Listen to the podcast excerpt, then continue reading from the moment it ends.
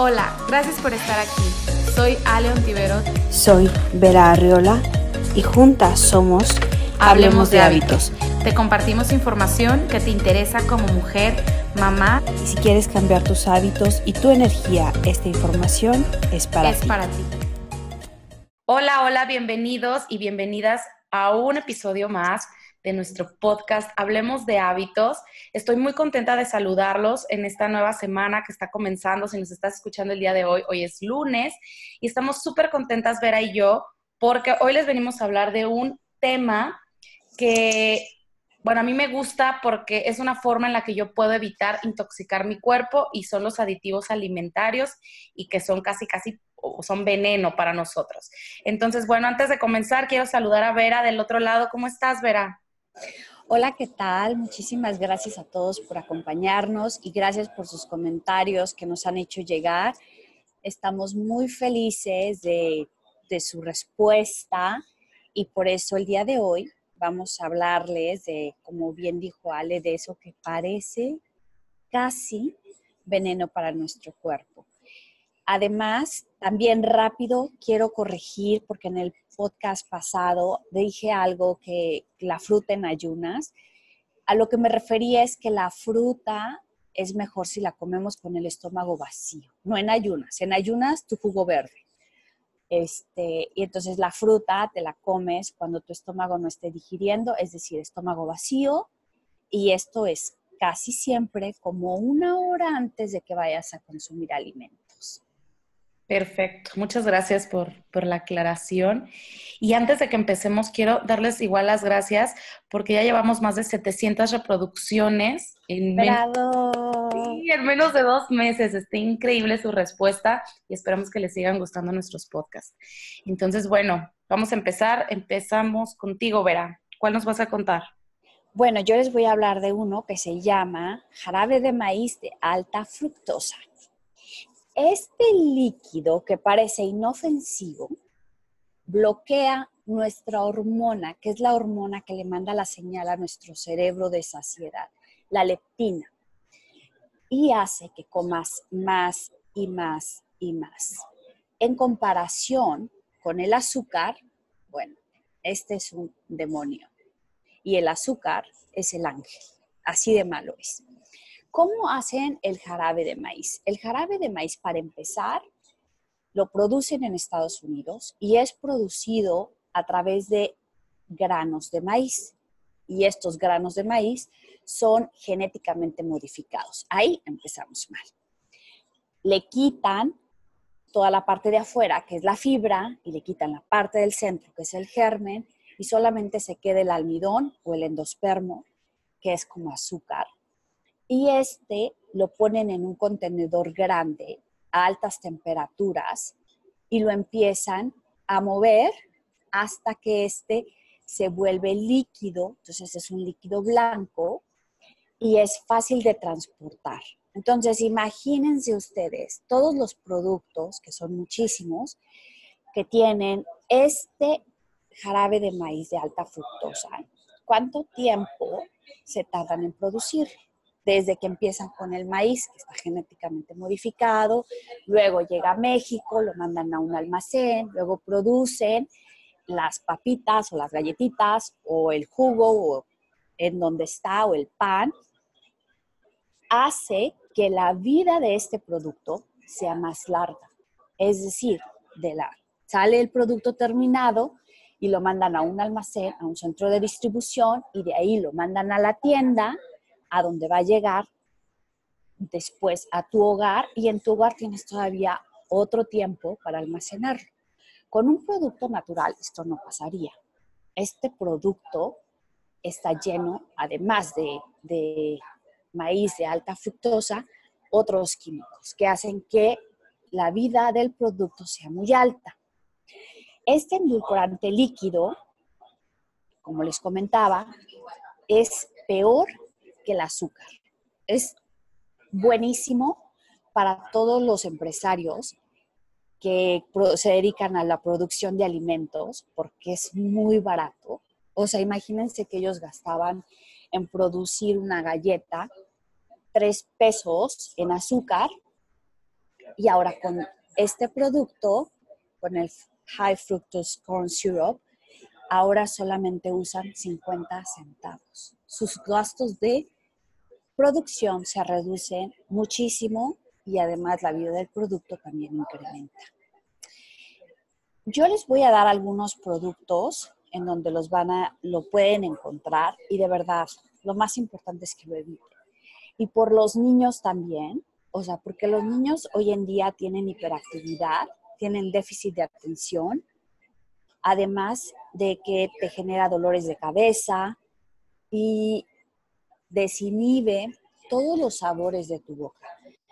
Ahora tu boca, si tú consumes estos productos, solamente podrá reconocer lo que es el salado, el dulce y lo grasoso, que son los tres que, le hemos, que hemos, hemos comentado sobre el punto bliss. Por lo que es importante que ustedes, les voy a dar cuatro, tres consejos, cuatro consejos, es revisar las etiquetas y si dice fructosa o jarabe de maíz o azúcar de maíz o high fructose corn syrup, no lo compren. Número dos, mejor elijan productos naturales. ¿Como qué? Como el pan. En lugar de comprar el pan de bolsa o le llaman pan de caja, en lugar de comprar ese pan, vayan a la tiendita de la esquina y compren de la panadería, que obviamente ese pan, si no te lo comes, pues se va a echar a perder. ¿Por qué? Porque no tiene todos estos químicos. Es muchísimo más saludable. Pueden también utilizar eh, miel de abeja o piloncillo en lugar de usar un endulzante que puede venir enriquecido con todos estos químicos. Infórmense, nosotros solamente queremos despertar en ustedes la curiosidad. Busquen sobre estos, no solamente el, este de jarabe de maíz, sino todo lo que les vamos a hablar en el podcast. Y los refrescos, los refrescos lo tienen también, entonces cámbienlo por aguas naturales. Si ahora vas a empezar pues puedes ponerle miel o puedes ponerle stevia, que es un endulzante natural, y pasa la voz. ¿Cómo puedes pasar la voz? No vas a ir y decirle a alguien que se está tomando un refresco o algo, oye, no comas eso, es veneno. No, puedes empezar en tu casa, primero con el ejemplo y dos con tus hijos, si tienes hijos. Yo creo que es la mejor forma de crear conciencia, no solamente hoy, sino en las futuras generaciones. Y los encontramos, como les decía, en el pan, que lo podemos sustituir por pan casero o de la panadería, está en las mayonesas, en la, en la ketchup, en las comidas preempaquetadas, tanto congeladas como estables, en los cereales, en las galletas, en las sopas instantáneas, yogurt, lo sé, refrescos, es mejor las aguas naturales hechas en casa, mermeladas y otros miles y miles de productos. Puedes escoger, por ejemplo, el cereal, en lugar de comprar el cereal de caja, puedes usar natural, como es el quinoa, quinoa inflada, chía, amaranto, avena. Son opciones naturales y aparte que comerás saludable, evitas que tu cuerpo, tus, eh, tus células se oxiden o se envejezcan. Y eso es el, este, el jarabe de maíz. No sé si se me pasó algo. No, no, lo explicaste perfecto. Es, es malísimo y como dices, lo encontramos en casi todos, todos los productos. Es súper dañino. Y pues sí, como tú dijiste, es una azúcar sintética elaborada en un laboratorio y nos va a causar obesidad, diabetes y todo lo que nos explicó Vera. Y lo más triste es que lo encontramos en productos de bebés, en, en todos los panes, en galletas, hasta en cosas saladas está el jarabe de maíz de alta fructosa, entonces es como el, veneno número uno que lo encontramos en los productos, no en los alimentos naturales, para que traten de evitarlo lo más que se pueda. ¿Sabes en cuáles que yo decía, no, o sea, esto no puede ser posible? En la fórmula para los bebés. Sí, qué horror. Están preparando a los consumidores de... ¿Desde bebés? Sí. Los están entrenando para que para que su paladar se vuelva adicto a esta, esta sustancia. A la industria alimenticia. Pero bueno, nosotros podemos votar comprando productos naturales. Eso es lo que nosotros podemos hacer. Exacto.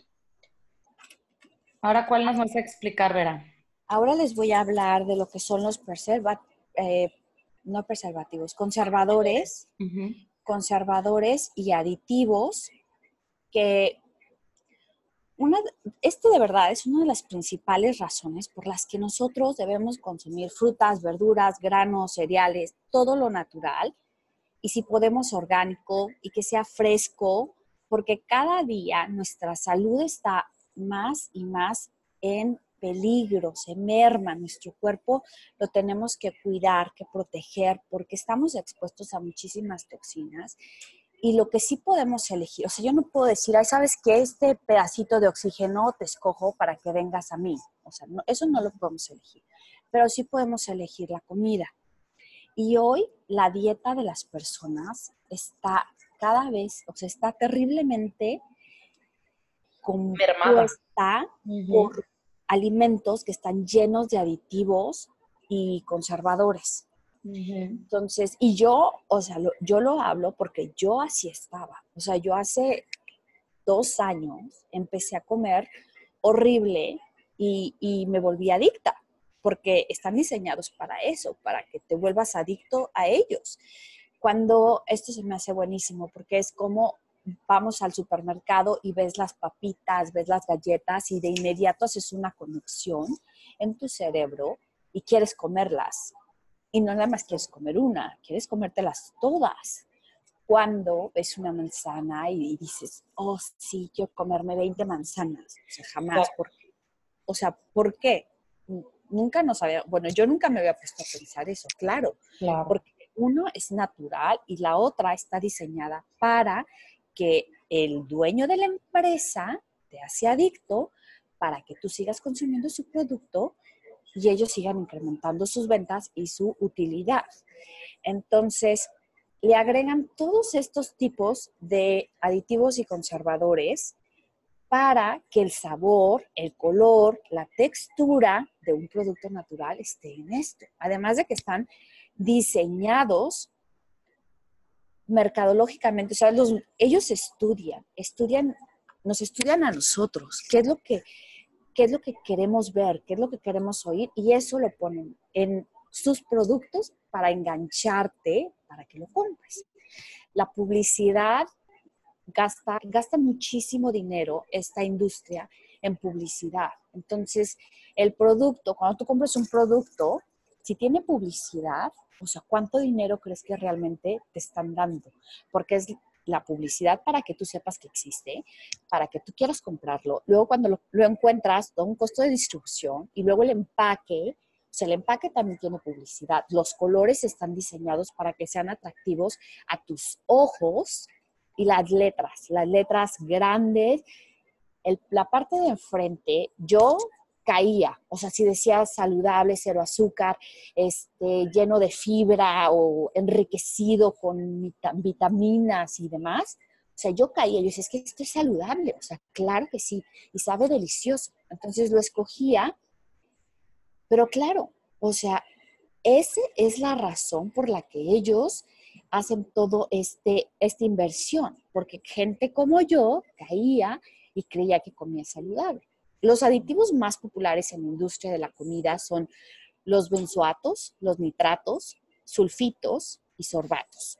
Estos aditivos los usan para erradicar, prevenir, evitar que los hongos se formen en los alimentos. Y volvemos a lo mismo, que los alimentos tengan una vida de anaquel mucho más larga.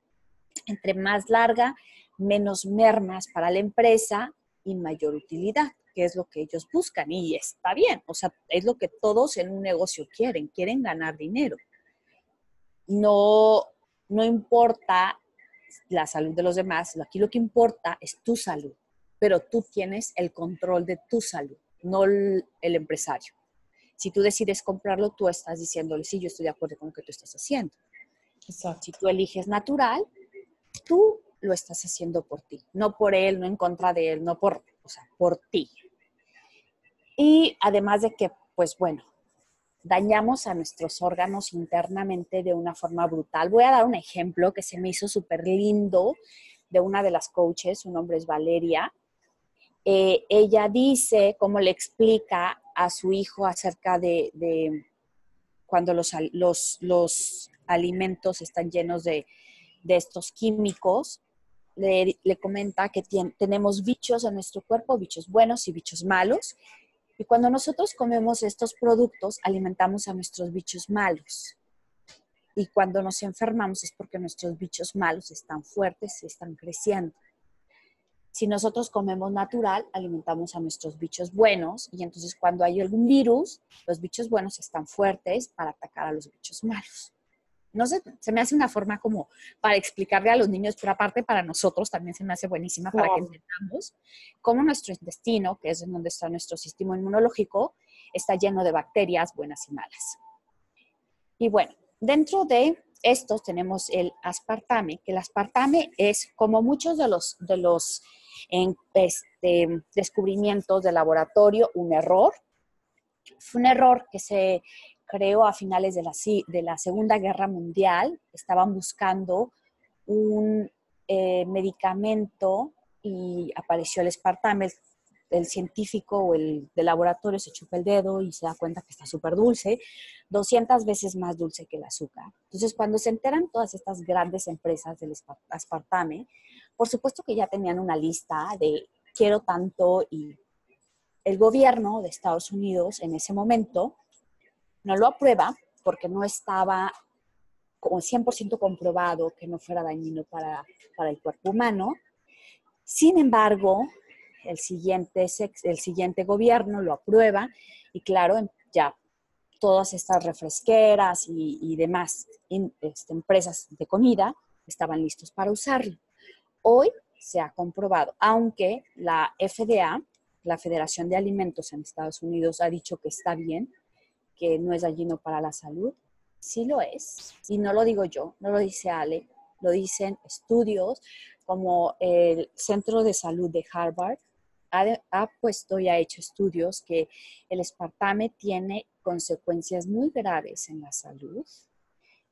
Te dan dolores de cabeza, puede causar ceguera, convulsiones, mata tus células cerebrales y te puede dar Alzheimer, entre otras muchas y feas enfermedades. Se crea un, proceso cuando tu cuerpo eh, detecta el dulzor, empieza a liberar la insulina pero como no encuentra ninguna insulina que trabajar, se empieza a hacer poco a poco lo que le llaman, este, ay, se me fue la palabra. Resistencia a insulina.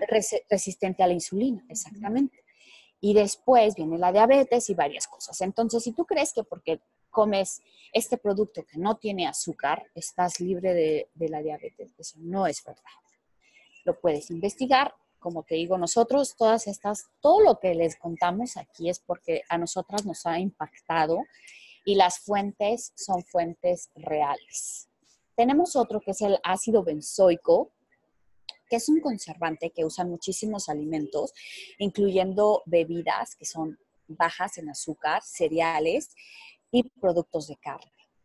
Y tiene un riesgo muy grande porque las enzimas digestivas pueden disminuir, así como los minoácidos. Entonces, no es muy recomendable que si lo ves en las etiquetas, en los ingredientes, lo consumas. Tenemos otro que es, híjole, de verdad, yo no, no puedo con este, es el glucamato monozoico o el MSG, eh, que es sus siglas en inglés.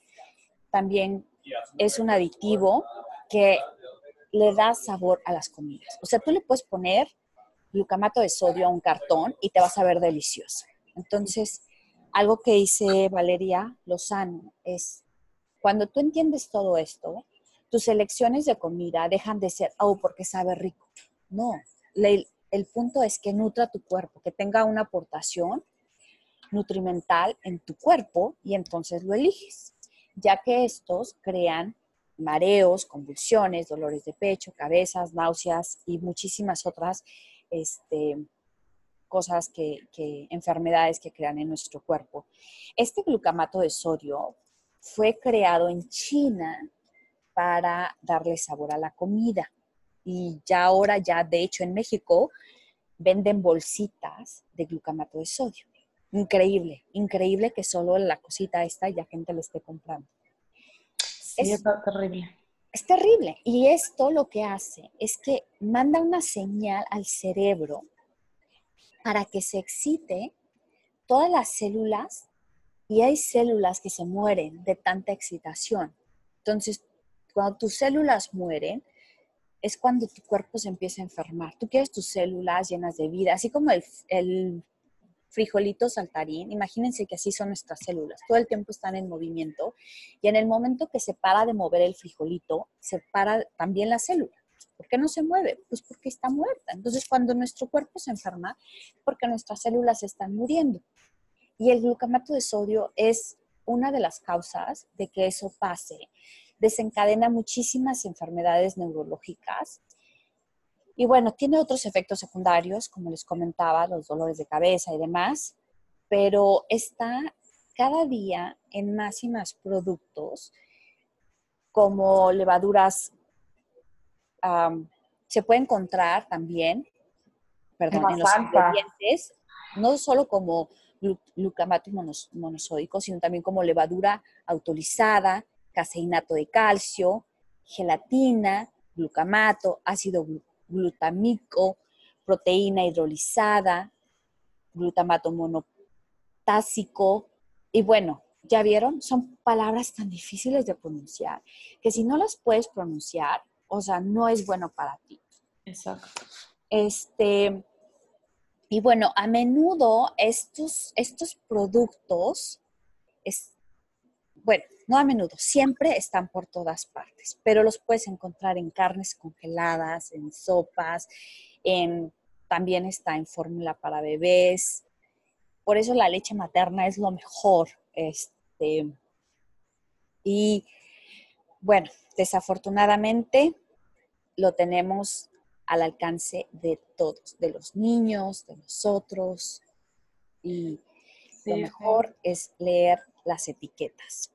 Tenemos otro que es nitritos, que es uno de los aditivos más peligrosos en la comida. Este lo ponen en, en los embutidos, en la carne procesada, en los tocinos, en los hot dogs.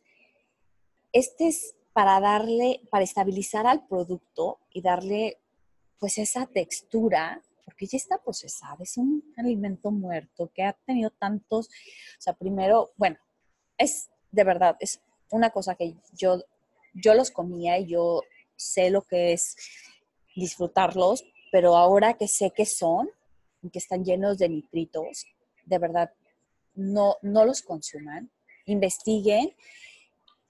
Estos los encuentran, como les decía, en las carnes procesadas, procesadas y están derivados de, estos derivan muchos cáncer, que es una palabra que hoy en día escuchamos cada vez más y más. En Europa hay muchos aditivos que han sido prohibidos. En México como en Estados Unidos lo seguimos teniendo y en Europa hay muchísima comida que ha sido sacada del mercado porque contienen alguno de estos o varios o todos estos conservadores o aditivos. Y si gustan, le les voy a poner en el este, podcast, en el Instagram, las fuentes de donde está todo esto para que si están de curiosos puedan investigar un poquito más. Pero es foodreference.com, weightloss.org and foodcat.com. Y eso sería todo. No sé si se me pasó alguno. No, creo que no. Digo, son tantos que Ay, bueno, sí. mencionarlos, ¿verdad? Pero de los que habíamos platicado, sí los mencionaste y me parece terrible cómo la industria permite que se sigan elaborando productos todos los días para todo el tipo de público que contengan jarabe de maíz alta fructosa, que tengan el glutamato monosódico, que yo no sabía que tenía tantos nombres. Entonces ahorita acabo de aprender contigo todos los nombres nuevos que también se le conocen al glutamato monosódico. Está terrible que están en todas partes y entonces es para que, como venden un producto tan procesado que ya no sabe a nada, entonces tienen que añadir estos saborizantes, potencializadores, conservadores, para que, como dices, nos duren en el, les duren en el, en el anaquel a, los, a las industrias y tengan la menos merma posible, pero lo que se va a mermar es nuestra salud al consumirlo. Y, y bueno, yo les quiero contar ahora un poco acerca de los colorantes. Los colorantes, sobre todo el amarillo número 5, así le llaman, amarillo 5, y el colorante, y todos los colorantes rojos. Y esto yo también lo viví ya en casa, porque Iker, mi hijo, es alérgico a los colorantes. De repente un día su piel súper inflamada, hinchadísima, lleno de granos, y resulta que era eh, alergia a los colorantes y a los detergentes también. Una vez que nosotros eliminamos de su dieta y él casi no consumía nada con colorante, pero las poquitas cosas que todavía podía tener el contacto con le causaban una reacción en su piel terrible, de inflamación, de unos granos eh, en, todo, en todo su cuerpecito. Entonces, esto se los cuento porque digo, ya lo viví yo en casa, no es nada más un choro para que nosotras les estemos así contando. Todo esto es súper real y como dice Vera, les podemos compartir en el Instagram las, las fuentes. Y bueno, estos colorantes, sobre todo, bueno, nos afectan a todos, pero sobre todo a los niños.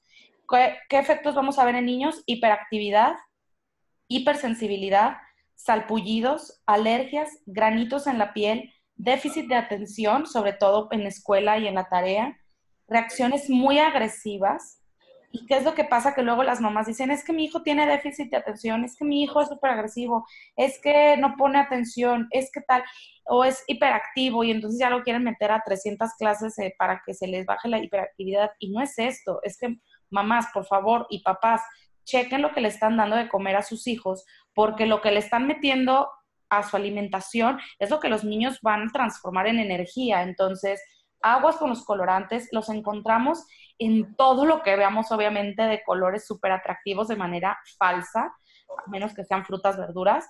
Eh, todos los eh, cereales, yogurts, eh, no sé, lechitas, es que yo no compro nada de eso, pero agüitas procesadas, que, que todavía se venden como agüitas para niños. O sea, se me hace la verdad una burla que la industria haga eso. Eh, todos los dulces. Y por ejemplo, aunque yo no compro todos estos productos, pues nunca pasaba, o sea, faltaba que íbamos a una fiesta y pues sí que se comía un dulce y era esto lo que le pasaba, le, ocasionaba esta reacción. Entonces ya es como, bueno, vamos a eliminar todos los rojos y amarillos y es prácticamente eliminar casi todos los, dulces.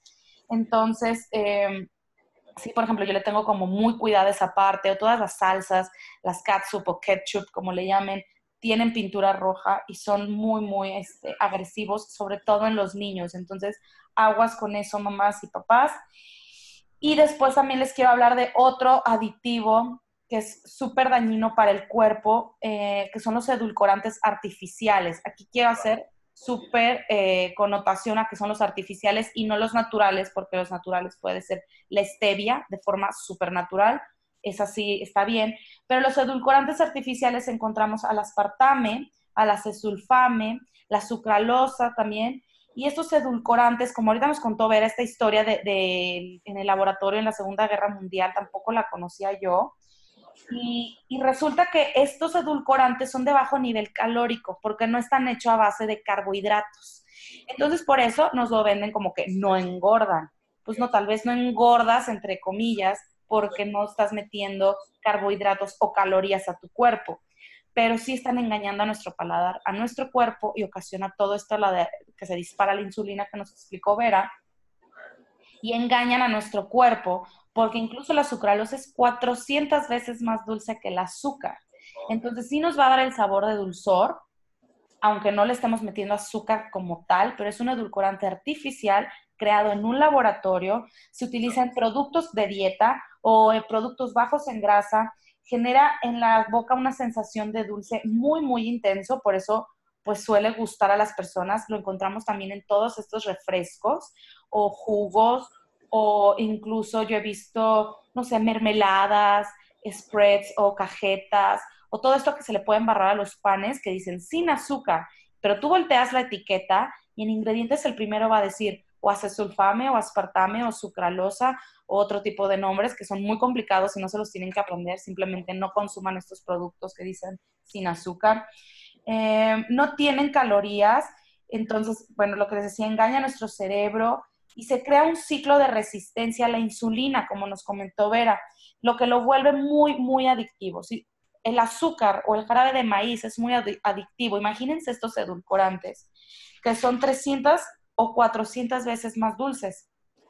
Cuando nosotros empezamos a dejar estos productos, que nos volvemos conscientes y, queremos dejarlos de consumir, se va a crear esta, o sea, vamos a sentir todos los síntomas de como una desintoxicación de alguna sustancia, como una droga. Entonces vamos a presentar tal vez, eh, digo tal vez porque no todos somos iguales, pero al dejarlo se puede presentar eh, vómitos, diarrea, malestar en general, mal humor, depresión, ansiedad, como cualquier droga, como si estuvieras dejando una droga o el cigarro o el tabaco, vamos a presentar estos síntomas. Si tú eres una persona de las que consume todos los días tu sobrecito de esta, estos edulcorantes y lo quieres dejar, tal vez presentes esta crisis curativa.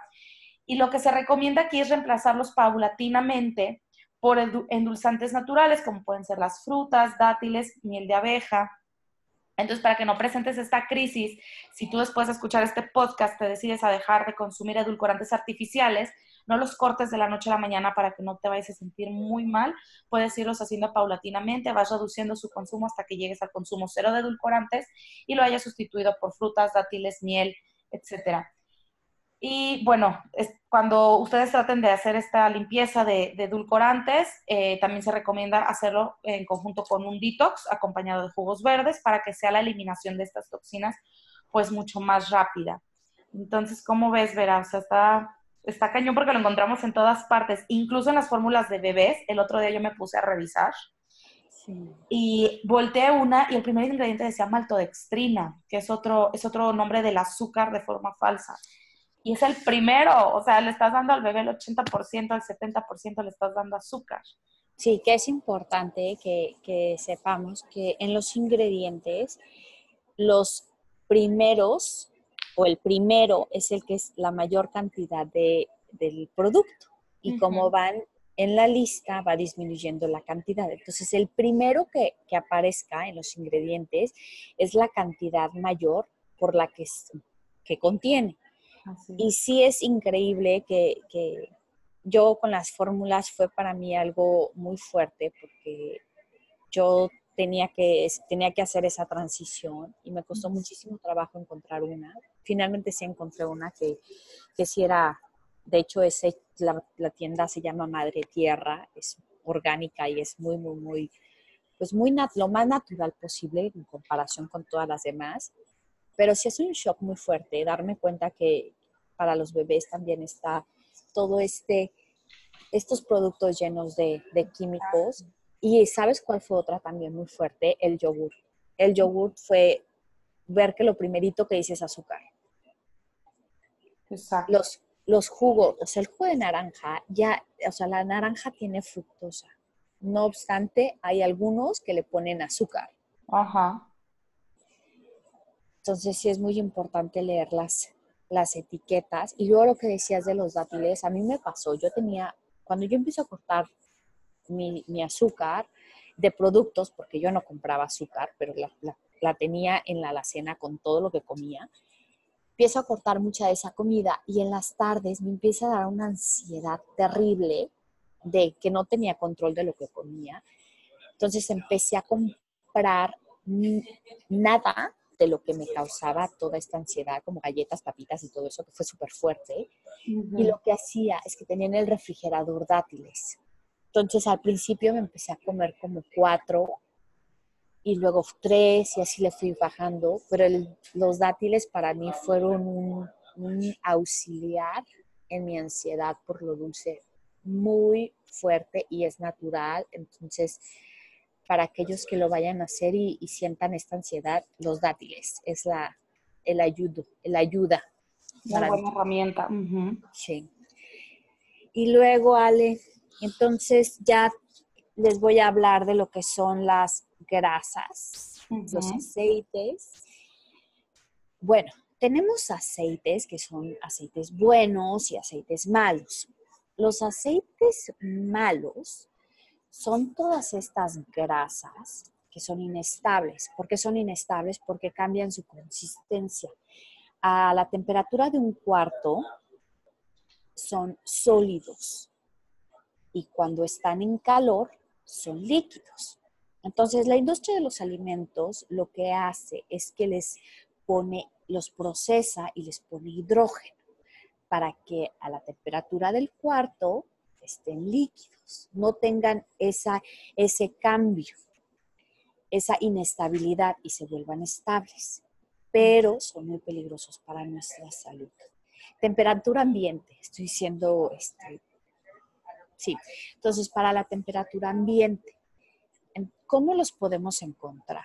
Los encontramos como parcialmente hidrogenados, totalmente hidrogenados, hidrogenado, interesado, saturado y grasas trans fat o grasas trans.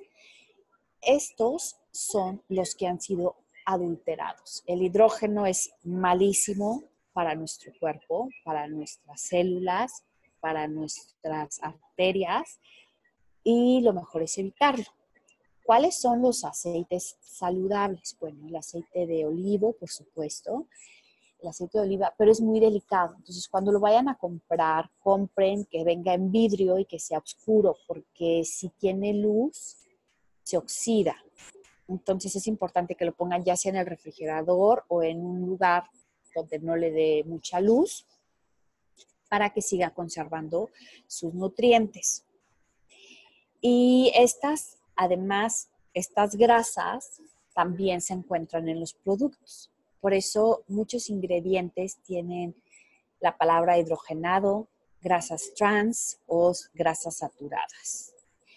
Mucho de esto son las galletas, las barritas de granola, repito, las barritas de granola. Creíamos que eran saludables, no lo son. Las palomitas de microondas. Eh, cacao no es lo mismo que, o sea, el cacao es un producto este, procesado y cocoa es el producto natural. Entonces, cuando digo cacao, es un producto procesado y sí, tiene productos hidrogenados, la salsa barbecue, los aderezos para ensaladas. Por eso hay gente, tengo un, un estudiante que me dice, oye, es que yo estoy comiendo súper saludable, o sea, en la mañana me tomo un jugo y un jugo, ¿qué clase de jugo? Un jugo de naranja ok, me puedes mandar la etiqueta y decía azúcar. Por eso te digo que acabo de ver un jugo que decía azúcar. Y luego, y a mediodía que comes, no, pues una ensalada y le pongo aderezo, ok, ¿qué aderezo le pones? Ranch. Ok. No. Entonces, claro que no te va a ayudar, claro que no te vas a sentir bien, porque tu cuerpo sigue recibiendo todos estos químicos y se está complicando la digestión.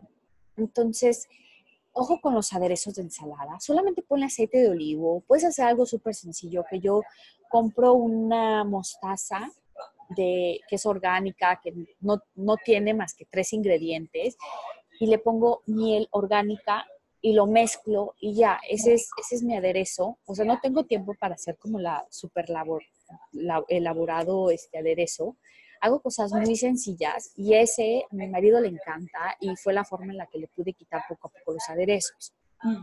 La crema de café también, aguas. Entonces, los aceites naturales, otro también es el aceite de sésamo, el aceite de lino. Y es importante, como les decía, que estén en botella de vidrio y oscura. Este, no sé si tú has tenido alguna experiencia con estas, con estas grasas. Sí, fíjate que, como dices, lo encontramos en todas partes, hasta en lo que parece que es saludable. En las tortillas de harina que son eh, integrales y no sé cuánto, yo antes me las compraba pensando que eran súper saludables. Volteas de etiqueta, primer ingrediente, aceite vegetal hidrogenado, barritas de granola, en todas partes, o sea, todo tiene aceite vegetal hidrogenado porque funciona perfecto para conservar en buen estado a los productos, porque duran de 6 a 12 meses intactos. Imagínate qué horror comerte algo que lleva un año de vida y que no se ha podrido. imagínate lo que va a pasar cuando entra tu cuerpo, pues tu cuerpo no lo va a detectar como algo natural y como no sabe qué es, lo va a almacenar. Y aquí, ojo, porque el aceite vegetal hidrogenado o las grasas trans es lo que más trabajo le cuesta al cuerpo para eliminarlo y deshacerte de él. Y quiero agregar algo que también leí, es que nuestro cuerpo, bueno, eh, puede procesar perfectamente la grasa saturada que es natural, la que no es natural no, pero nosotros cuando compramos, luego nos fijamos en, en la caja y dice cero grasas trans y dices, padrísimo, la compro, pero ¿qué creen? Que las normas de etiquetado permiten declarar a un, eh, un, a un producto como cero grasas trans cuando tengan menos de 5 gramos por porción. O sea que sí te la estás comiendo, pero como la ley del etiquetado permite que si tiene menos 5 gramos por porción de grasas trans, pueden etiquetarlo como que no tiene. Entonces, por eso insistimos tanto en que traten de evitar lo más posible productos altamente procesados, porque aunque diga cero tal, cero tal, las leyes de etiquetado en México son muy precarias y permiten que se, etiqueten como una cosa aunque contengan otra. Por eso tenemos que tener mucho cuidado aunque diga que no tiene eh, eh, aceites vegetales hidrogenados o aceites parcialmente hidrogenados, porque sí lo puede contener. Entonces revisen siempre la etiqueta y no la parte frontal. Sí, sí es buenísimo eso. Y, y el de las grasas es terrible porque como dices hace que la vida del producto también se alargue. Y este bueno esa grasa o sea la palabra grasa a veces nos da muchísimo miedo pero no le tenemos miedo a las galletas que tienen grasas trans pero sí le tenemos miedo al aguacate a las almendras grasas naturales que tienen fibra acuérdense que si un producto tiene fibra, te va a ayudar a absorber los nutrientes y te va a ayudar a eliminar, la fibra te ayuda a eliminar todo lo que tu cuerpo no necesita. Parece comercial, pero es real. Entonces... Mientras sea natural, claramente. Claro, claro. Y, y, productos como la carne, que tienen muchísima grasa, no tienen nada de fibra. Por eso nos tardamos tanto en digerirlo. a veces te comes un, un filete y van dos días y te sigues sintiendo pesada o empanzonado. ¿O por qué? Pues porque tu estómago sigue trabajando. Pero ¿cómo trabaja si no hay fibra? Exacto. Entonces, para que le des fibra, para que poco a poco vaya sacando todos los desechos de lo que no va a usar, te vas a sentir otra vez bien. Exacto. Y bueno, ahora les voy a platicar yo de un tema muy sonado, muy satanizado. Me voy a meter en estos en estos rumbos de la soya. O sea, ¿qué pasa con la soya? La soya nos la venden como que es lo máximo, que es lo más natural. Yo llegué a caer en esto y decía, ay, es mejor consumir esto de soya porque la soya es súper saludable. Pero aquí quiero hacer un paréntesis enorme. Quiero que sepan que la soya es de los alimentos o de los granos más más contaminados en todo el mundo. O sea, el 95% de la soya a nivel mundial está contaminada. Entonces, es muy, muy difícil o casi imposible conseguir soya limpia, a menos que sea fermentada y orgánica, pero no es tan fácil de conseguirla. Entonces, de preferencia, mejor eviten consumir soya porque nos va a intoxicar el cuerpo con todos estos ¿cómo se les llama? Eh, ay, se me fue la palabra, con lo que hace Monsanto. Ah, sí, sí, pesticidas. Con los pesticidas, sí, se me fue la palabra pesticidas, gracias. Eh, están llenos de pesticidas y estos pesticidas nos van a intoxicar y nos van a hacer muchísimo daño. Eh, intervienen en el desarrollo de niños y adolescentes. Lo podemos encontrar no solamente como soya, lo encontramos también como nombres, con nombres como lecitina de soya, proteína aislada de soya. Entonces, aguas cuando les vendan o encuentren algo que es de soya y que aparte se los vendan como saludable, es así, alerta roja de que de preferencia no la consuman, revisen los ingredientes. Si tiene sellos de que viene eh, de una certificación orgánica, que es fermentada, pues tal vez sí, como por ejemplo el tempeh, es soya orgánica fermentada pero no la encuentras así como en el súper, en una naquel así. Bueno, al menos aquí en México yo no la he visto así, el tempeh, ay, déjame yo mi tempeh. Yo sí la he consumido en restaurantes orgánicos donde ellos fermentan la soya. Y pues evitémosla para evitar eh, el, el desarrollo hormonal e incluso también produce cáncer. Estos pesticidas producidos por esta empresa de Monsanto han afectado a muchas, muchas, muchas personas. Incluso Monsanto ya tiene demandas de millones de dólares de personas que consumen sus productos y ahora eh, enfrentan enfermedades como el cáncer o incluso yo vi un documental, en este momento no recuerdo el nombre, pero se los pongo en Instagram, donde hablan muchísimo de, estos pesticidas con los que la soya está contaminada y lo que hace este pesticida, hagan de cuenta que entra al grano de la soya o, a, a la soya y lo que hace es que si se encuentra algún bichito o algo para matar a estos, eh, estos bichitos, que es lo que para que no se los coman, el pesticida hace que le exploten las entrañas. Y entonces dices, bueno, pues al bichito, ¿a, mí qué? Pero ¿qué pasa? Que pues estamos compuestos de lo mismo que está compuesto este bichito, ¿no? De, de, de, carbono, de hidrógeno, de oxígeno. Entonces, cuando nosotros comemos este pesticida, tal vez si te lo comes un día en tu vida no te pase nada. Pero ¿qué pasa si esto está en todos los productos que consumimos o que lo consumimos con mucha frecuencia la soya? Se han encontrado casos de niños, niños, que sus intestinos eh, tienen como estos, no recuerdo cómo se llaman, polipos, creo que se llaman, eh, que son unas bolsitas que están dentro de nuestros intestinos que almacenan sangre. Esa es su función. Y hagan de cuenta que algo, eh, se hizo un estudio, se, analizó la sangre, todo lo que contiene, y vieron que estaba altamente contaminada por este pesticida. Y estas bolsitas de sangre de los intestinos de los niños estaban todas tronadas. O sea, estaban, le pasó lo mismo que le pasó a los bichitos, en la, en la soya le está pasando a, los, a muchos niños. Este estudio se hizo en Estados Unidos. Les voy a poner el nombre del documental porque en este momento no lo recuerdo. Entonces tratemos por favor de evitar los productos de soya porque es terrible lo que nos hacen a, a, cuentagotas, no porque, ay, me lo comí dos días, no, o sea, todo toma tiempo, así como si te fumas un cigarro no te vas a morir mañana de cáncer de pulmón, pero si llevas 30 años fumando, lo más posible es que desarrolles una enfermedad que tenga que ver con que estuviste fumando 30 años. Entonces, lo mismo pasa con todos estos productos. Y ahora les quiero hablar de otro, otro aditivo que este también lo encontramos, pero por todos lados, que es el azúcar.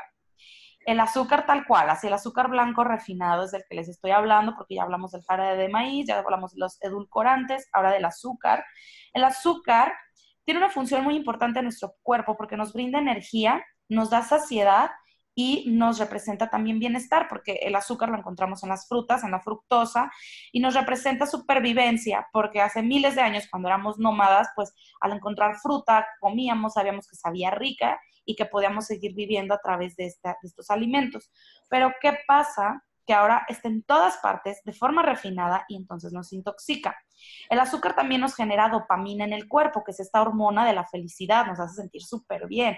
Por eso tenemos tantos temas relacionados a que estás triste, comete un chocolate, o lo vemos en las películas, ¿no? De que la chica corta con el novio, está triste y se está comiendo todo un bote o una, un, em, un helado, unas paletas o chocolates, porque el azúcar nos genera dopamina, pero aquí hay que tener cuidado eh, representa supervivencia, como les había dicho.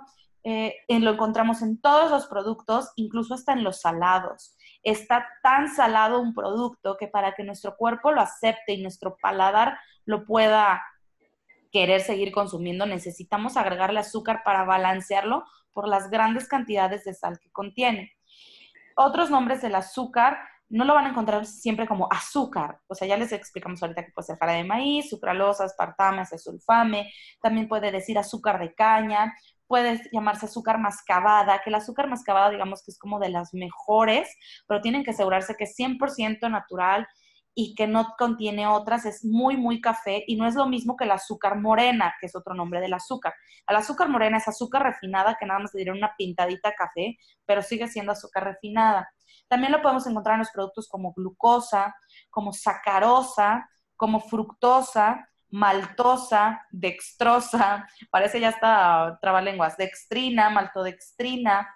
Son nombres que la verdad no les estamos pidiendo que se los aprendan, simplemente que los identifiquen, porque si ustedes son de las personas como yo, que leo todas las etiquetas si es que voy a comprar un producto, entonces sepan que todos estos nombres le pertenecen al azúcar.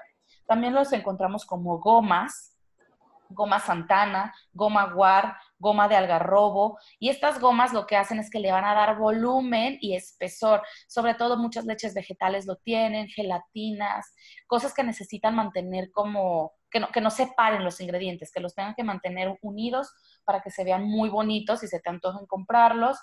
Eh, nos dan textura y reemplazan también a las grasas, las gomas, porque les da un efecto como grasosito. Em, y nuestro cuerpo al, consumir las gomas las van, a, las van a procesar como azúcar y como carbohidratos.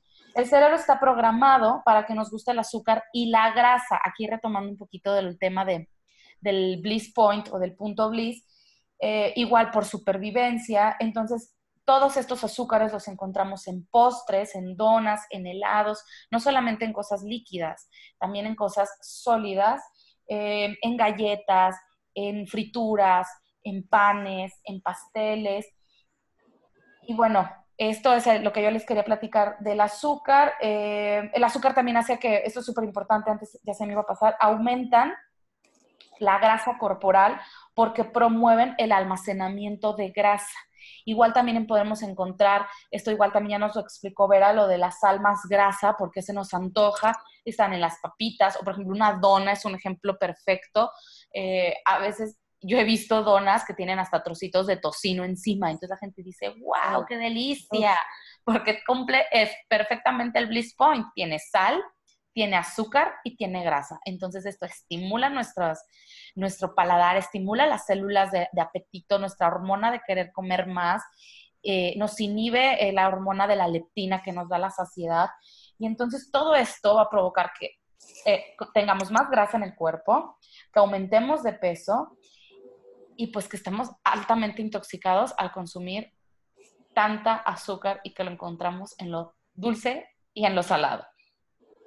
Sí, además, fíjate que si nos ponemos a, observar todo lo que es panes, galletas, o sea, siempre lleva mantequilla, azúcar y sal. Siempre. Entonces, ¿por qué el, oh, es que está tan rico que no puedo parar de comer?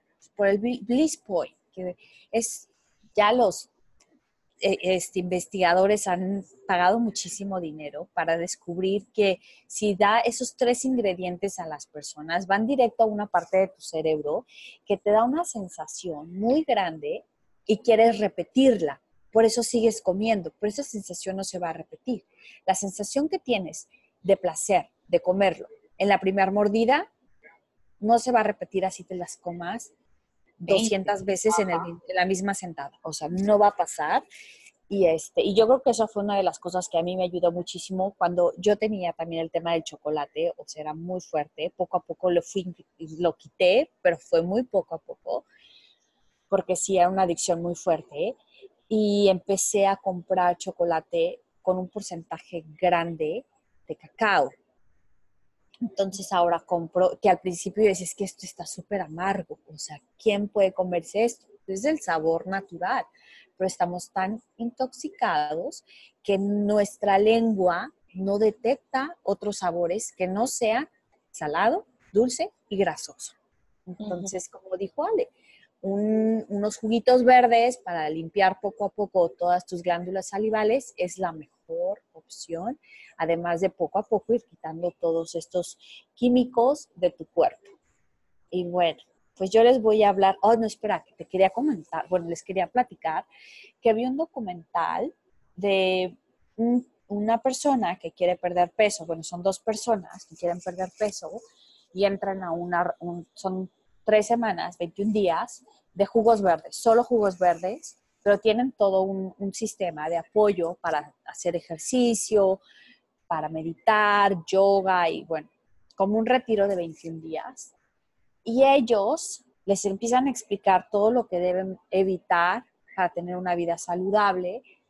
Entonces van a una tienda, un centro comercial, y les dicen, ok, todos los productos que tú encuentres, me dices y los vamos a ir, los vamos a ir retirando de los anaqueles. La tienda quedó casi vacía. O sea, es, por eso yo lo que les comentaba en uno de los podcasts pasados es, cuando tú vayas al supermercado, ve con tu lista y ve a la sección de frutas y verduras y ve por las periferias. O sea, yo, por ejemplo, el queso, yo estaba adicta al queso. Entonces, lo que empecé a hacer es no pasar por donde el queso está. O sea, yo tenía que ir hasta atrás a comprar una leche orgánica, orgánica vegetal, que es para... Le dabas la vuelta. Le daba la vuelta. O sea, no pasaba por ahí. Ahora ya puedo pasar por ahí, no pasa nada. Pero sí el ver, el ver el queso me provocaba comprarlo. Y el comprarlo, pues supuesto que me provocaba comerlo. Claro. Entonces, sí, sí es importante que, desde el súper, desde que van al súper, hagan ese primer paso, decirle que no al producto y ya no lo, no lo traes a tu casa, no tienes la tentación, porque si te lo llevas a tu casa, te lo vas a comer, ¿no? Entonces, pero bueno, hablando de las donas de chocolate, yo les voy a hablar de lo que son las harinas refinadas o enriquecidas. Estas harinas están hechas de granos que no son granos enteros, porque lo mismo pasa con como lo, que les comentaba hace rato. Les quitan a los granos toda la parte de afuera, que es la fibra, les quitan lo del centro, que es el germen, y solo queda el endospermo, que es el almidón, que este lo dejan para que dure mucho más tiempo el pan y además para que, para que la textura sea más fina y obviamente aumenta su, su vida útil. Cuando nosotros compramos pan en la panadería, o sea, dura un día, dos días, sale mucho. Entonces, ¿por qué un pan de una bolsita o de caja, o sea, cuánto tiempo dura que sale de la fábrica, llega al centro de distribución, llega a la tiendita y luego llega a tu casa y luego en tu casa cuánto tiempo dura? O sea, ¿cuánto tiempo ha estado viajando hasta llegar a tu casa? Entonces es importante que apoyemos, no nada más por la economía, sino por tu salud, que apoyemos a esas tienditas de la esquina, porque nosotros necesitamos fibra para procesar. Y cuando nosotros estamos comiendo este tipo de pan, nuestro cuerpo, como no tiene fibra, lo va a reconocer como grasa, lo que hablábamos de las grasas. Entonces, ¿qué va a pasar? Que se va a almacenar.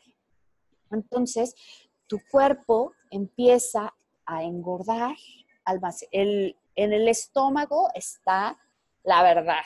O sea, todas esas lonjitas de lo que son los costados, o sea, llévate tus manos a la parte de los costados y eso que te pinchas es pan. Es pan, son grasas. con grasas trans, sí. Son grasas. Entonces, no es para que te critiques, no es para que te des duro y feo, o sea, es para que te des cuenta que tú puedes cambiar, puedes cambiarlo, no importa en qué parte de, tu vida estés, puedes hacerlo. Sí se puede comer pan, o sea, yo como pan, este, yo compro un pan que se llama pan Ezequiel, no sé si tú lo conozcas. Ay, sí, me encanta. Está hecho de germinados. De granos enteros germinados. Sí, entonces obviamente, o sea, no me como cinco piezas de pan. O sea, al, principio me comía dos, ahora ya nada más me como uno. Ahora a veces me como en lugar de pan, me como estos pastelillos de, de arroz inflado. Ajá, buenísimos. Que los ingredientes, o sea, si yo comparé los ingredientes de uno y de otro, si yo me como un pan de caja, los carbohidratos, el sodio y todo, comparado con, un, con uno de, Ezequiel, son cinco versus uno y uno tiene fibra y el otro no. Y luego el de Ezequiel contra el de grano, contra el de raíz, raíz contra el de arroz inflado, son cinco. Entonces, cinco pastelillos de arroz me tendría que comer para tener la misma, el mismo contenido de calorías, de, de más que el de Ezequiel.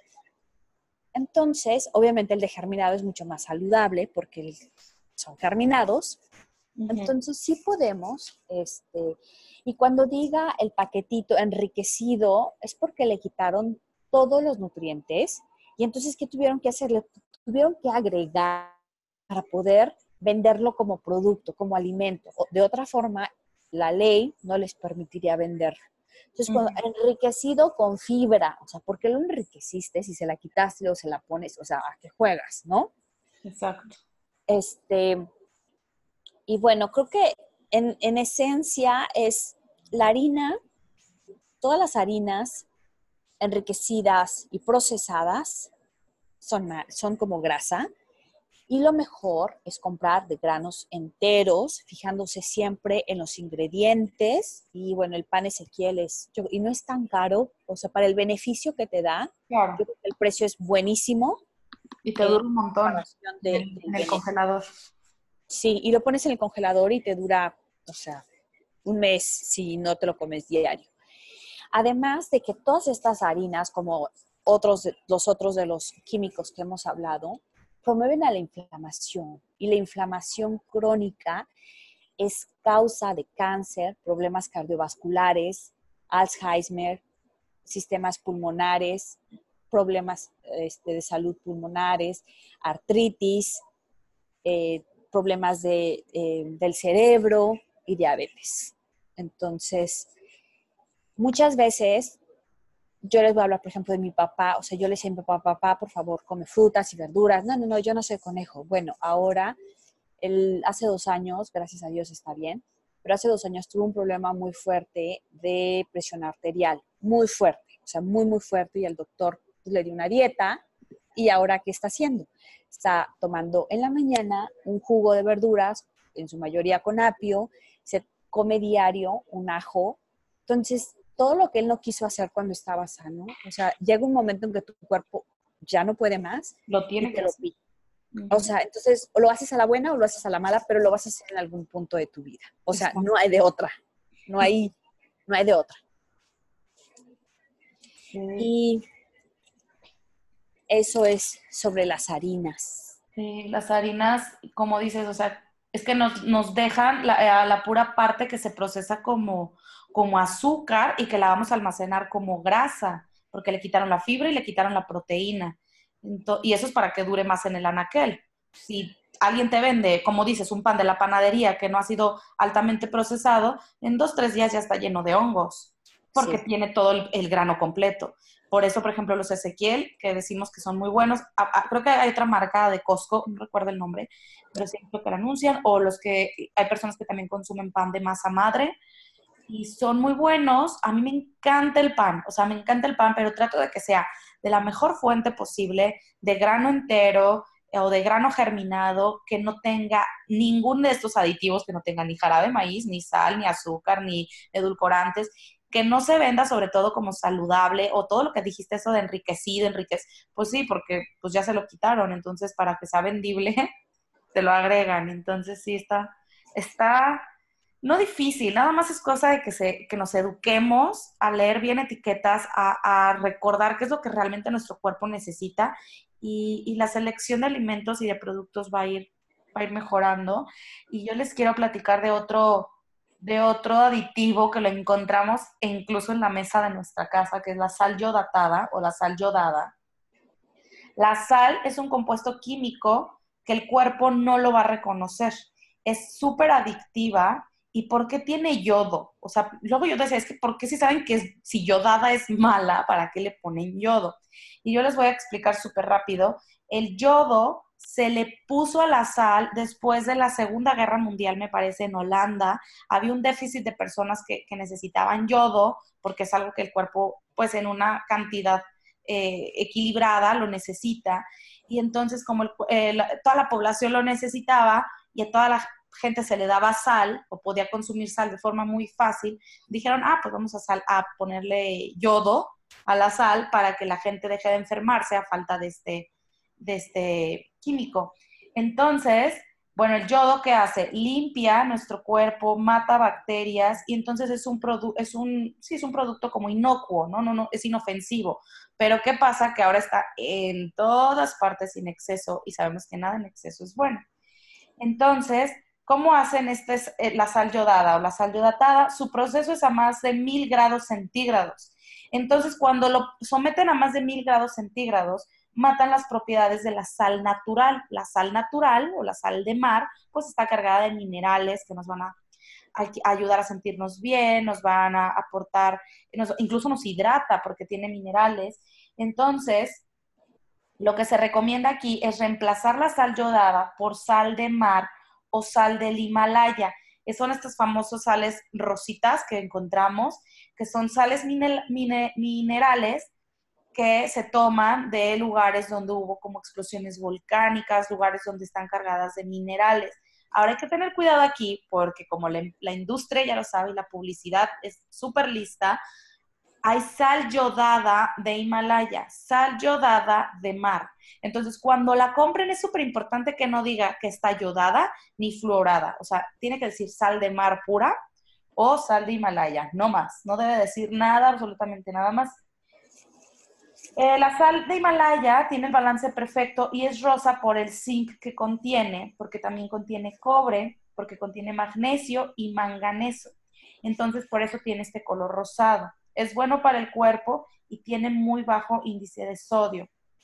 Entonces, estos dos tipos de sal, tanto la de Himalaya como la sal de mar, se puede consumir, pero en moderación. Tampoco es para que, ah, bueno, le voy a echar a todo la sal de mar. Y que todos los productos, como lo hemos mencionado, contienen casi siempre sal yodada. Entonces, aunque ustedes digan, no, yo ni compro sal, en mi casa no hay sal, por ejemplo, en mi casa no hay sal refinada, pero si yo consumiera productos altamente procesados, pues ahí la estoy consumiendo de todas formas. Entonces hay que tener cuidado con la sal, que sea preferentemente sal de mar, que no diga yodada ni florada, y la sal de Himalaya tampoco debe decir ni yodada ni florada. Eso me pasó a mí. Yo no compraba sal ni azúcar y yo me sentía, bueno, la más saludable del mundo.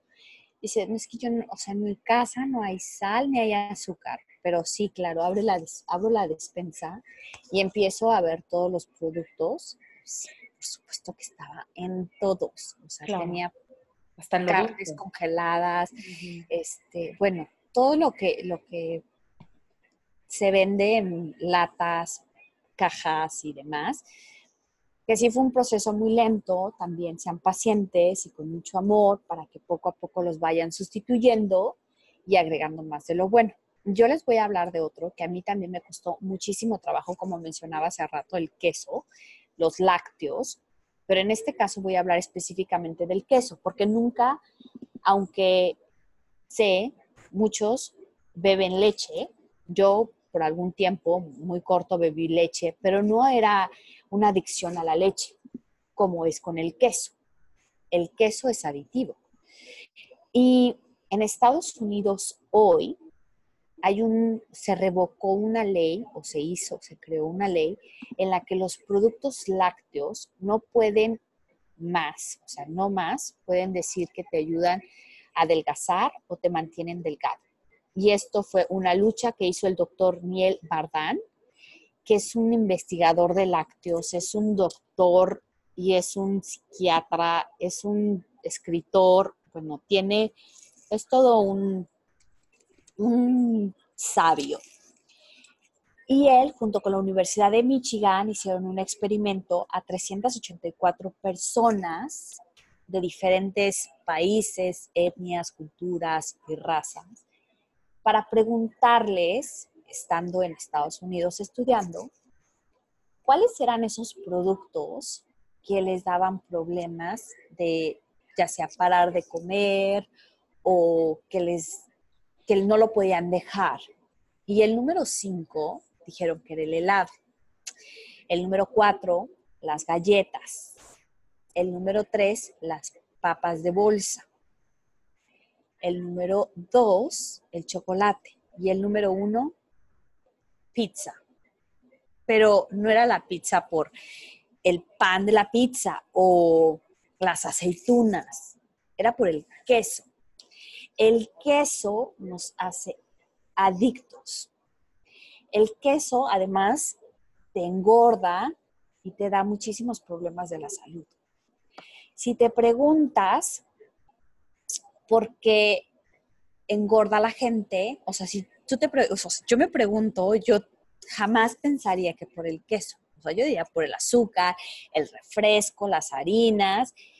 Pero bueno, el queso, en un estudio que se hizo de 1971, comparado, comparando 200 personas, y la obesidad en aquel tiempo, 10 de cada 200 personas sufría de obesidad. Para el 2000 había incrementado y eso por el queso, porque fueron, perdón, las estadísticas fueron en comparación con el azúcar y con el queso. Entonces, de 200 personas, este, 10 sufrían de obesidad por el azúcar y en el 2030 por el tema del azúcar. Para el queso, en el, en el 1971 solo el 10% sufría de obesidad. Para el 2000 había incrementado en un 150%, así como también había incrementado la producción de queso. antes, en el, dos, en el 1909, la gente no consumía al año ni siquiera dos kilos de queso. Ni siquiera. En el 60 empieza toda esta revolución de la comida rápida. ¿Y cuál es el producto que está en la comida rápida? El queso. Pues el queso. Entonces, la gente empieza a consumir cuatro kilos de queso al año. En el 2017, la gente ya consumía al año 17 kilos de queso. O sea, yo no consumo queso ahora. O sea, alguien está consumiendo mis 17 kilos allá afuera. Ajá. Entonces, hay una comparación muy grande entre el incremento del consumo de queso y el incremento de la obesidad. Y los departamentos de salud te dicen, oh, cuidado, ah, bueno, ya ahora ya te dicen cuidado con la carne, cuidado con el consumo de azúcar, cuidado con las bebidas alcohólicas, con el cigarro, pero nadie te dice sobre el queso. Y el queso ha tenido un impacto en la salud muy grande, muy, muy grande. Y hay una comparación de calorías que dice que un gramo de azúcar tiene cuatro calorías, un gramo de grasa tiene nueve calorías. Si tú compras 50 gramos o 100 gramos de queso, el 70% es grasa. Es decir, 630 calorías. Si tú te comes esos 100 gramos, te estás comiendo 630 calorías, que es muchísimo. Y en una hamburguesa tienes muchísimo queso. Entonces, he visto aquí, te, te obliga a la ley a que pongas el número de calorías en los alimentos. Y hay hamburguesas que tienen más de mil calorías. Entonces, claro, la cantidad de queso que está en esa hamburguesa es mucha. Oye, Vera, pero además de las calorías, yo creo que también tiene que ver eh, la composición del queso, ¿no? Porque ya son súper industrializados y tienen pus, tienen colorantes, tienen hormonas, tienen antibióticos. ¿Tú qué opinas de eso? Bueno, la forma en la que los preparan hoy en día, como tú dices, ha sido industrializado, ya no es como que la leche la tenían en la parte de atrás, la leche, la vaca la tenían en la parte de atrás de la casa y sacaban la leche y ponían la leche a, a fermentar y luego la colaban y sacaban, o sea, ese proceso pues ya se ha industrializado. Hay un video de este doctor que les mencionaba que habla sobre el queso y ponen cómo se elabora el queso le ponen muchísimo, muchísima sal. Y claro que no le van a poner sal de Himalaya o sal de, mar, como O sea, le ponen la sal yodada.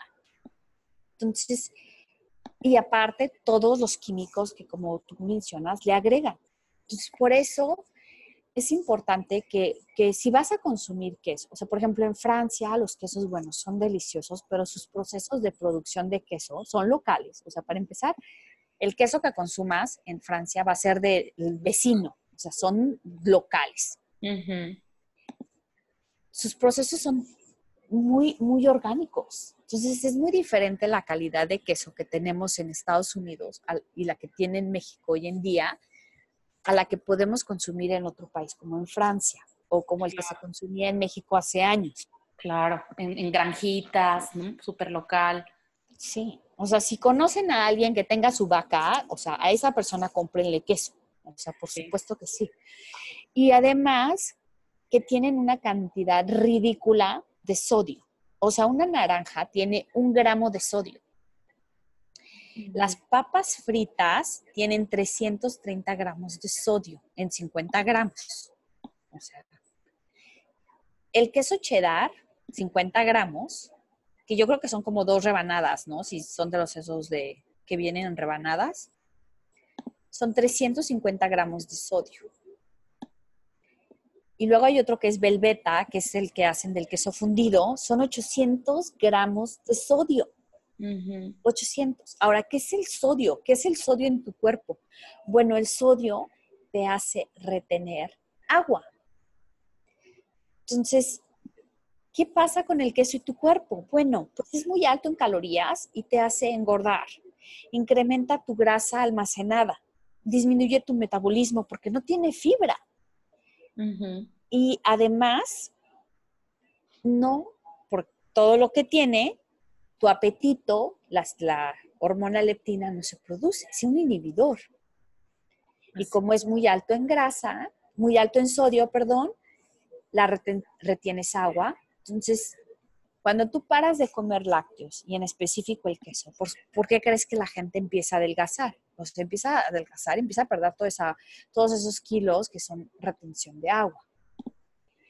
Y pues... Y además tiene la caseína, ¿no? Que es la, la que nos provoca esta adicción, que, porque hay gente, o sea, por ejemplo, yo conozco mucha gente súper cercana a mí que dice, no, es que yo soy adicta al queso o adicto al queso, o sea, yo no puedo dejar de comer queso porque soy adicto, porque tiene esta sustancia que se llama caseína.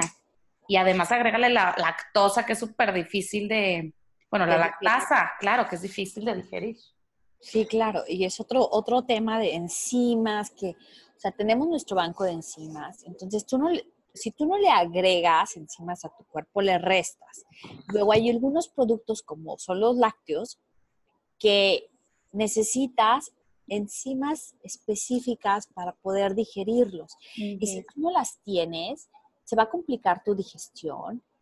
Y por, la verdad es que la industria de los lácteos es, un, tema que, que, se me hace como muy, muy interesante porque la mercadotecnia fuerza quiere que los lácteos sigan presentes. Una de las coaches comentaba, o sea, la leche, a ver, la leche pues no nos cae bien. Bueno, vamos a, a, pasteurizarla. Entonces ya viene la leche pasteurizada.